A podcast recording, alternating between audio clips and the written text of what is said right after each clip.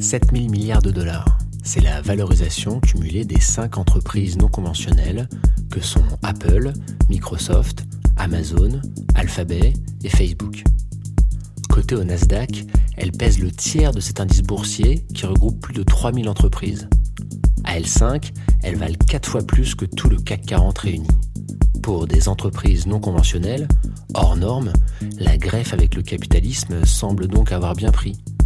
Ce capitalisme qui pourtant vieux de plusieurs siècles repose sur de nombreux dogmes et principes fondateurs. Il est plutôt conventionnel. Mais quelle est donc la nature de la relation entre le capitalisme et ce mouvement technologique? Si ces plateformes se développent à merveille, dans quelle mesure ont-elles été influencées, orientées par le capitalisme? Ont-elles eu à s'éloigner de leurs ambitions initiales Et dans le même temps, le capitalisme n'est-il pas également totalement reconditionné par ses structures totales et hors normes? Bienvenue dans ce deuxième épisode de Siri remplit mon verre. Je m'appelle Siri, mais vous le saviez déjà. Everyone here would like to be the next Google. There will always be a version of Facebook that is free. This is surveillance. La France va prendre le tournant de la 5G parce que c'est le tournant de l'innovation. We've seen the potential, now we get the fear. Senator, we run ads. The web does not have to stay the way it is. Je suis désolé. Pour réfléchir à ces questions, on va revenir un petit peu en arrière. Les décennies 60 et 70. C'est l'époque où la Silicon Valley devient un centre majeur de la contre-culture américaine et de l'opposition frontale au capitalisme et à la guerre du Vietnam. C'est l'époque des hippies sous LSD qui veulent démocratiser l'accès aux ordinateurs personnels et mettre les gens en réseau pour tendre vers des communautés décentralisées. Ces communautés s'organisent notamment à Menlo Park, où vous pouviez croiser les Steve à la Homebrew Computer Club, fondée en 1975. Les Steve, ce sont bien entendu Steve Jobs et Steve Wozniak, les cofondateurs d'Apple. Ce club est au cœur de l'univers open source, un univers technologique alternatif proposant des outils sans passer par la marchandisation. Steve Jobs et notamment un lecteur assidu d'Ivan Illich, qui a publié Tools for Conviviality en 1973. En français, cet ouvrage a été étonnamment traduit par la convivialité, alors qu'il s'agit bien d'un ouvrage sur la technique et ce qu'Illich appelle des outils conviviaux. Il nous met en garde contre une survalorisation de la seule valeur efficacité dans la conception des outils technologiques. Il défend l'autonomie des individus face à une recherche obsessionnelle de productivité et il prône la conception d'outils conviviaux dont l'efficacité pure ne serait qu'un critère parmi d'autres. Ce renversement convivial permet, selon Illich, une transition d'une valeur technique à une valeur éthique. Ce questionnement reste d'actualité alors que l'efficacité et l'optimisation sont les valeurs cardinales dans une logique quantitative écrasante. L'idéal open source, qui rechigne à la marchandisation de ses créations, souhaite sortir de la logique productive et s'annoncer alors en rupture avec le capitalisme traditionnel. Mais la décennie 70 est le théâtre d'un retournement spectaculaire, illustré par l'opposition frontale entre le Homebrew Computer Club et un jeune entrepreneur ambitieux, du nom de Bill Gates. Le jeune Bill a 21 ans, étudie à Harvard et vient de fonder Microsoft, en deux mots, avec son ami Paul Allen. Leur première réalisation est un langage informatique dénommé BASIC, qui sert à faire tourner les premiers micro-ordinateurs Altair. En gros, il faut bien vous dire qu'à l'époque, faire marcher les premiers ordinateurs, ce n'était pas vraiment à la portée de tout le monde. Il n'existait pas d'interface utilisateur accessible et intuitive et vous deviez tout bidouiller en ligne de commande. Avec ce premier langage basique, Microsoft apportait déjà une véritable révolution et simplifiait les interactions avec la machine.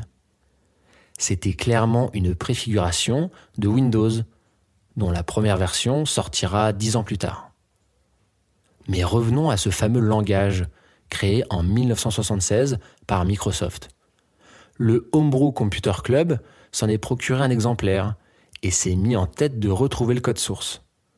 Une fois reconstitué, il n'hésite pas une seconde et le partage largement et gratuitement. C'est typique de cette quête de ce que Illich définit comme la convivialité technologique. Eh bien oui, c'est ce que je vous disais. Leur idéologie n'était pas de faire un business de ce secteur informatique, mais plutôt d'en faire un bien commun, disponible, gratuit, ouvert. Et la suite appartient à l'histoire. Bill Gates prend la plume et écrit sa lettre ouverte aux bricoleurs, aux hobbyistes en anglais. Son opinion est simple et définitive. Le scénario d'un cyberespace en mode schtroumpf, où tout est partagé, ouvert, gratuit, c'est terminé. Lui développe un business et il est catégorique. Ce que viennent de faire les oiseaux de Menlo Park, c'est du vol. Point final. Cet événement inaugure clairement le tournant capitaliste et néolibéral des années 80. C'est bientôt l'avènement des Golden Geeks, qui lèvent des millions avec un business plan écrit sur un coin de table, s'enrichissent et envahissent les marchés. En parallèle, émerge le web et les protocoles qui permettent de naviguer sur Internet.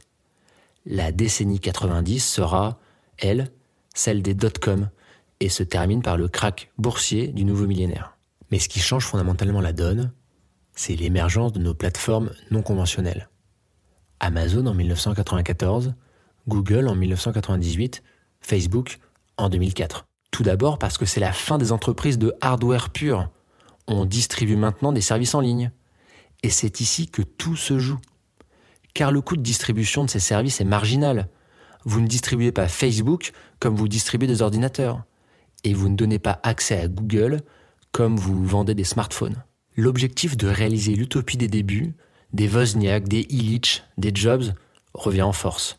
Surtout chez Zuckerberg, Brin et Page. Nos entreprises non conventionnelles se donnent pour mission de réussir à créer des outils conviviaux gratuit et universel. Mais c'était sans compter la fascinante capacité d'absorption du capitalisme. Car on a vite rattrapé ces visionnaires idéalistes en leur disant qu'il fallait alors trouver un modèle économique et une rentabilité à ces projets fous. Je vous rappelle maintenant la mise en garde de Brin et Page, datant de 1998, concernant la question du modèle économique de Google. Lucide, ils s'en inquiétaient déjà et pressentait les dangers que représenterait un recours massif à la publicité. De son côté, Zuckerberg a longtemps décrit Facebook comme une utility, c'est-à-dire un bien atypique, non nécessairement marchand. Les ambitions des guides du mouvement technologique étaient finalement assez éloignées de ses préoccupations pécuniaires. Et je pense honnêtement qu'ils croyaient en leur vision universelle. Et pourtant, le processus d'hybridation avec le capitalisme va opérer et transformer à jamais leur plateforme. Mais alors comment? C'est en réalité l'arrivée de nouvelles recrues au sein de ces plateformes qui bouleverse totalement la donne. Recrues dont l'objectif unique est de résoudre cette équation économique, de faire entrer ces plateformes non conventionnelles dans la case rentabilité. Zuckerberg s'est alors retrouvé flanqué de Sheryl Sandberg, son actuel bras droit, qui était passé par le Trésor américain et Google. Chez Google, elle était déjà réputée pour avoir développé le fonctionnement d'AdWords, le référencement payant sur Google, cœur du modèle économique que Brin et Page critiquaient tant. Chez Facebook, Sandberg a littéralement inventé la monétisation du réseau social monétisation qui passe bien entendu par la valorisation des données personnelles et qui fait aujourd'hui tant débat. Elle supervise l'intégralité des parties opérationnelles et financières de Facebook, sujet qui horripile passablement Zuckerberg. Brin et Page, chez Google, sont eux rejoints par Eric Schmidt, vieux baroudeur de l'industrie américaine qui va imposer ce modèle économique fondé sur la publicité. Il les accompagnera ensuite durant le fulgurant développement de Google, de ses filiales, puis d'Alphabet. Il quittera la compagnie en 2016 et prendra, pour la petite histoire, la tête du Defense Innovation Board du Pentagone. Les liens entre innovation, technologie et militaire sont historiques dans la vallée, Et la carrière de Schmidt ne fait pas exception. Il est donc indéniable de voir dans l'arrivée de ces personnages clés la solution au problème de la rentabilité de brillants produits développés par des ingénieurs idéalistes et peu tournés vers l'argent. Toute la question est donc de savoir, dans ce rapport d'influence, qui tient la bride.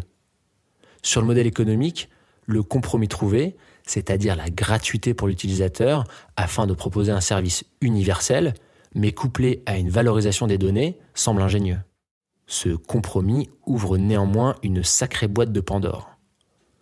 On pourrait donc penser que le piège de la monétisation s'est refermé sur nos entrepreneurs, que cette monétisation est une entorse à leur idéal convivial et universel. En réalité, cette monétisation leur offre surtout les moyens colossaux dont ils ont besoin pour déployer leur vision. Pour eux, c'est un moindre mal dans un arbitrage qui reste favorable. Ils estiment que les bénéfices de ce système surpassent très largement les maux qu'il implique. C'est tout le cœur de l'idéologie technologique que l'on peut synthétiser ici. Cet utilitarisme défend les bienfaits des technologies et prétend qu'ils seront toujours supérieurs à leurs effets négatifs. En réalité, non seulement supérieurs, mais également capables de fournir les solutions pour régler ses propres maux. Par exemple, la régulation des contenus haineux en ligne. Zuckerberg souhaite que cette question soit en grande partie réglée par une modération réalisée par des logiciels d'intelligence artificielle. Donc, pour régler le problème de la technologie, il faut accélérer le développement technologique. Cela peut sembler tautologique, mais c'est pourtant le fondement même de la rhétorique de l'inéluctable de ces entrepreneurs. Revenons à la monétisation et à ce modèle économique. Elle passe par la valorisation d'un élément très particulier, la donnée personnelle des utilisateurs. Or, cette valorisation marchande n'avait rien de nécessaire a priori, et les données personnelles produites sur le web n'avaient pas vocation à intervenir dans une logique marchande. Ce processus est dans la parfaite continuité des travaux de l'économiste Karl Polanyi, qui a écrit La Grande Transformation en 1944. Il constatait que le capitalisme repose sur la marchandisation de commodités fictives, le travail, la terre et l'argent. Autant d'éléments restés en dehors du marché pendant des siècles avant de devenir le cœur du système marchand et capitaliste. Aujourd'hui, une quatrième commodité fictive est concernée, la donnée personnelle. Rien ne présageait sa marchandisation. Il n'était pas nécessaire de créer ce modèle de revenu fondé sur l'exploitation des données. Cela a été pensé par certains individus, notamment Sandberg et Schmidt, afin de créer ces nouveaux marchés que l'universitaire américaine Shoshana Zuboff appelle des marchés de comportement futur car ce sont les prédictions de votre comportement, issues de l'analyse de vos données qui sont vendues, pas les données elles-mêmes. Ce modèle économique n'a pas pour autant bridé le mouvement technologique, bien au contraire. Pour les entrepreneurs, l'arbitrage reste positif. Certes, ce modèle économique est discutable, et ils le savaient pertinemment depuis le début, mais il leur permet de déployer leurs projets en s'appuyant sur des ressources considérables. Mais dans le même temps, c'est le capitalisme lui-même qui mute, sous la force des plateformes. C'est d'abord leur structure qui est une révolution. Ce qui est non conventionnel pour le capitalisme, c'est leur extrême diversification et leur aspect totalisant. Elles sont présentes dans la plupart des secteurs d'activité, à l'image d'Alphabet. Cela est permis par des stratégies de croissance externe agressives, avec le rachat de John Pousse, qui est devenu le sport national dans la Silicon Valley. L'exemple de Facebook est iconique, avec le rachat d'Instagram et de WhatsApp, respectivement en 2012 et en 2014. Seul Evan Spiegel, fondateur et patron de Snapchat, a tenu tête à Mark Zuckerberg. Alphabet est tout aussi tentaculaire. Une page Wikipédia recense la liste des acquisitions de Google puis d'Alphabet. Page qui, à l'été 2020, en recensait 238.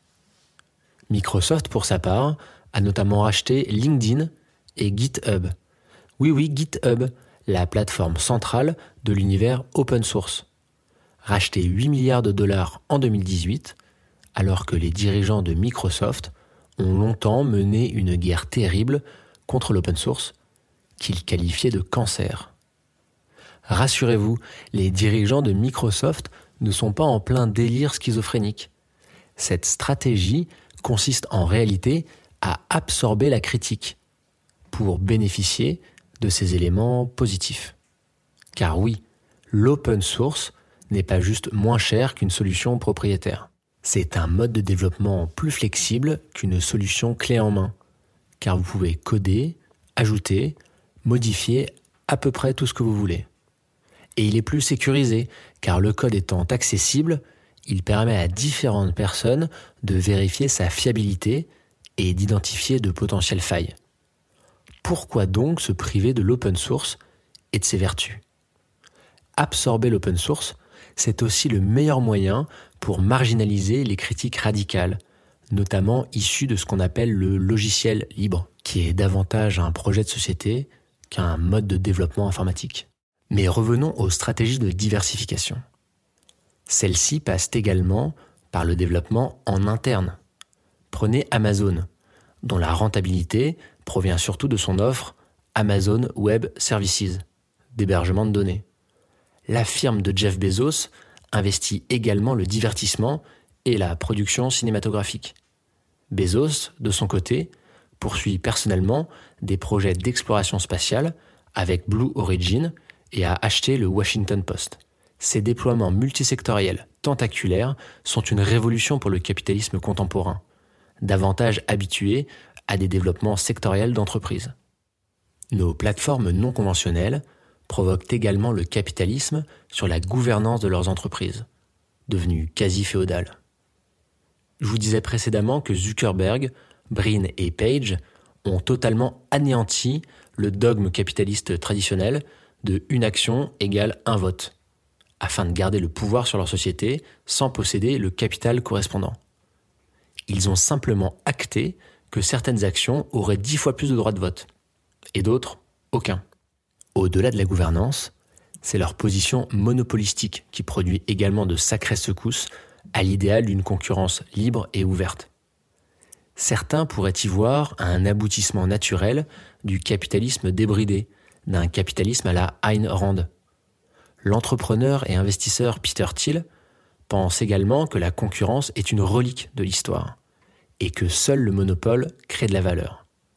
Il en veut pour preuve la longue période de guerre ouverte avec Elon Musk, avant que ce dernier ne rejoigne PayPal.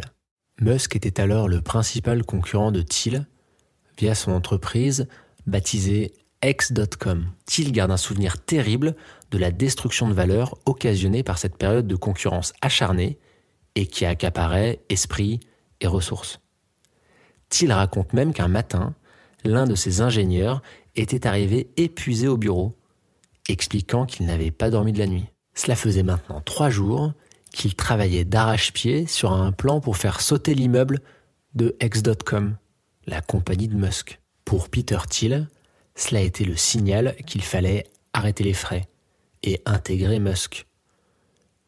Le succès de PayPal l'a ensuite plutôt confirmé dans cette voie du monopole. Et c'est lui qui a conseillé Zuckerberg sur cette stratégie de rachat agressif. Kevin Systrom, le fondateur d'Instagram, en a particulièrement fait les frais. Il était terrorisé à l'idée que Zuckerberg passe en, je cite, destroy mode s'il refusait de se vendre. Zuckerberg s'était engagé à dupliquer toutes les fonctionnalités d'Instagram afin de le couler si celui-ci refusait la vente. C'est une version moins brutale, mais tout aussi efficace que de faire sauter un immeuble. Vous me direz soit, mais c'est le lot commun de toute compétition. Toutes les entreprises se copient, se piquent des brevets et singent les fonctionnalités des unes des autres. Mais dans notre cas, c'est la disproportion des moyens disponibles qui fausse totalement cette notion de lutte. C'est le principe de cette nouvelle féodalité, encensée par certains et critiquée par d'autres. Pour terminer, le dernier point qui annonce une hybridation du capitalisme, c'est finalement ce modèle économique lui-même. on a vu qu'il reposait sur la valorisation d'une nouvelle commodité fictive, la donnée, et la marchandisation de prédictions issues de cette donnée. Et cette marchandisation est un moyen pour fournir un service apparemment gratuit aux utilisateurs. Cette gratuité implique une distorsion très forte dans la perception que l'on se fait de ces services. On est clairement incité à ne pas trop y réfléchir. C'est gratuit, efficace, plutôt joli. Pourquoi s'en priver? Mais si l'on reprend la vision randienne d'un capitalisme débridé, cette gratuité est en fait un scandale. Dans son roman La Grève, la vallée du héros John Galt est un lieu utopique, berceau des préceptes libertariens. Et dans cette vallée, tout se paye, tout se valorise, tout s'échange contre de l'argent. Voilà comment John Galt accueille l'ambitieuse et déterminée Danny Taggart lorsqu'elle le retrouve enfin, lui, ce chef mystérieux qui mène la révolution des cerveaux. Miss Taggart. Dans cette vallée, nous n'avons ni loi ni règlement, aucune organisation particulière. Nous sommes ici pour trouver un peu de paix. Maintenant, je vous préviens, il y a un mot proscrit dans cette vallée. C'est le mot gratuit. Pour rendre, rien ne doit être gratuit, tout a une valeur, et l'acte de payer est le marqueur de notre consentement à utiliser un service ou acheter un produit. Rand avait déjà senti que la fausse gratuité impliquerait une opacité dans la transaction. Il y aurait quelque chose qui resterait mystérieux, quelque chose qui resterait caché et sur lequel notre consentement serait donc impossible. Dans un autre passage clé de La Grève, John Galt fait un discours fleuve. Il revient sur cette question du consentement libre de ses clients et s'adresse à la nation américaine. Vous me demandez quelle est mon obligation morale envers mes frères humains? Aucune, si ce n'est celle que je me dois à moi-même et à tout ce qui existe, la rationalité. Je traite avec les hommes comme l'exige la nature et la leur, de façon rationnelle. Car on ne peut pas consentir sans savoir préalablement ce à quoi l'on consent. En un mot, pour rendre, payer est un acte rationnel et de transparence qui garantit le consentement mutuel, ce qui est totalement absent de la dynamique contemporaine. On voit donc bien que ce phénomène d'hybridation entre capitalisme et technologie est un processus complexe, dynamique et toujours en mouvement. J'aimerais conclure sur deux autres éléments symptomatiques de ce mouvement technologique et que nous aurons l'occasion d'étudier plus en détail. Deux éléments qui représentent à mes yeux le dépassement fondamental du capitalisme. D'une part, la place du marché comme vecteur d'une allocation optimale des ressources est largement remise en cause. Celui-ci est promis à être progressivement remplacé par un agent autrement plus efficient, l'intelligence artificielle. D'autre part, la place de l'individu comme agent autonome et rationnel. Il devient bien plus efficace, bien plus rentable de cerner et d'exploiter nos biais cognitifs pour nous amener à réaliser l'action la plus optimale possible. C'est le nudge, la discrète pression du coude qui va, sans même que l'on s'en rende compte, orienter nos actions. De votre prochaine paire de baskets à votre prochain bulletin électoral et peut-être à votre prochaine âme sœur. Si l'on prend maintenant un peu de hauteur et que l'on discute de ce dépassement du capitalisme, on se rend alors compte que c'est fondamentalement un problème idéologique ce sont les dogmes principaux du capitalisme qui sont ici mis en question. Et quel est le protagoniste qui travaille depuis 40 ans au dépassement de ce capitalisme, à la fois idéologiquement et concrètement? Et quel est ce même protagoniste qui connaît aujourd'hui un développement technologique fulgurant C'est la Chine. Je serai bien dans une heure, je serai sans espoir. Remplis mon verre, encore un et je vais, encore un et je vais. Non, je ne pleure pas, je chante et je suis gai, tout s'arrange déjà. Ami, remplis mon verre, ami, remplis mon verre, ami, remplis